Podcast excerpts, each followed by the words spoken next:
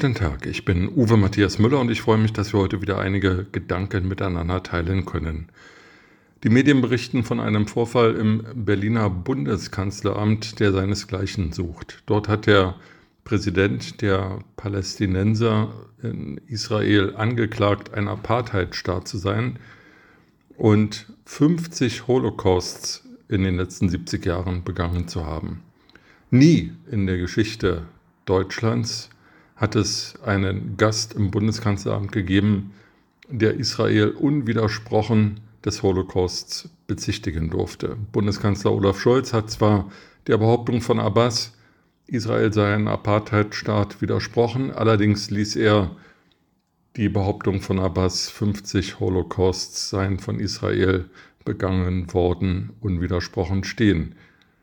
Nicht, weil er dieser Aussage zustimmt, sondern weil sein Pressesprecher Hebestreit die Pressekonferenz für beendet erklärt hatte.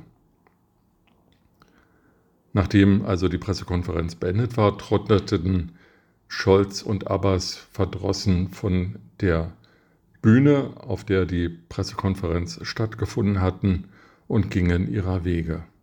Was ist das für ein Bundeskanzler, der sich von einem zugegebenermaßen führenden, leitenden Mitarbeiter vorschreiben lässt, wann er was zu sagen hat. Dass Stefan Hebestreit, der Pressesprecher der Bundesregierung und Vertraute von Bundeskanzler Olaf Scholz, die Pressekonferenz beenden kann, ohne seinem Chef, dem Bundeskanzler Olaf Scholz, die Gelegenheit zu geben, Abbas zu widersprechen und die Holocaust-Behauptung zu widerlegen, das ist schon ein einmaliger Vorgang. Dazu passt, dass die Mehrheit der Bevölkerung sich offenbar nicht mehr dazu entschließen kann, Olaf Scholz zu vertrauen. Was das sogenannte Entlastungspaket der Bundesregierung angeht, mit der Bürger von der Gasumlage und den extrem gestiegenen Energiekosten entlastet werden soll, sind 66 Prozent der Befragten einer Umfrage der Auffassung, Olaf Scholz würde hier nicht die Wahrheit sagen.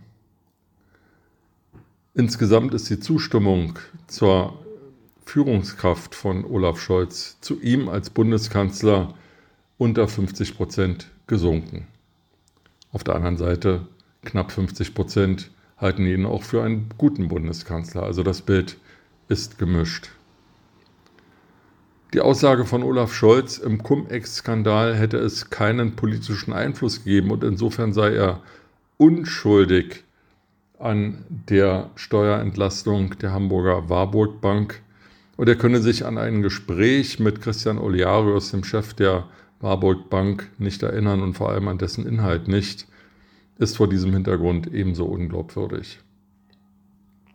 Olaf Scholz verspielt das Vertrauen der Ampelregierung und er hat auch seine Bundesregierung nicht im Griff. Da gibt es Bundesminister, die mit ihren Kindern Dienstbesuche im Bundeswehrhelikopter absolvieren und das zur Privatangelegenheit erklären. Da gibt es Bundesminister, die die Bürger dazu auffordern, äh, doch unterzuvermieten, damit die Kosten geteilt würden. Da gibt es Bundesminister, die verspätet und erfolglos die EU-Kommission um eine Mehrwertsteuerentlastung oder einen Mehrwertsteuerentlass für Gasumlagen bitten. Und da gibt es Bundesminister, die durch die Welt reisen und versuchen, Erdgas einzukaufen, was ihnen aber nicht gelingt. Auch Olaf Scholz war in Norwegen und hat dort um Gas gebeten. Er hat sich eine Abfuhr eingehandelt. Denn die Gaslieferungen aus Norwegen sind schon gestiegen. Inzwischen hat Norwegen Russland als größten Gaslieferanten für Deutschland abgelöst.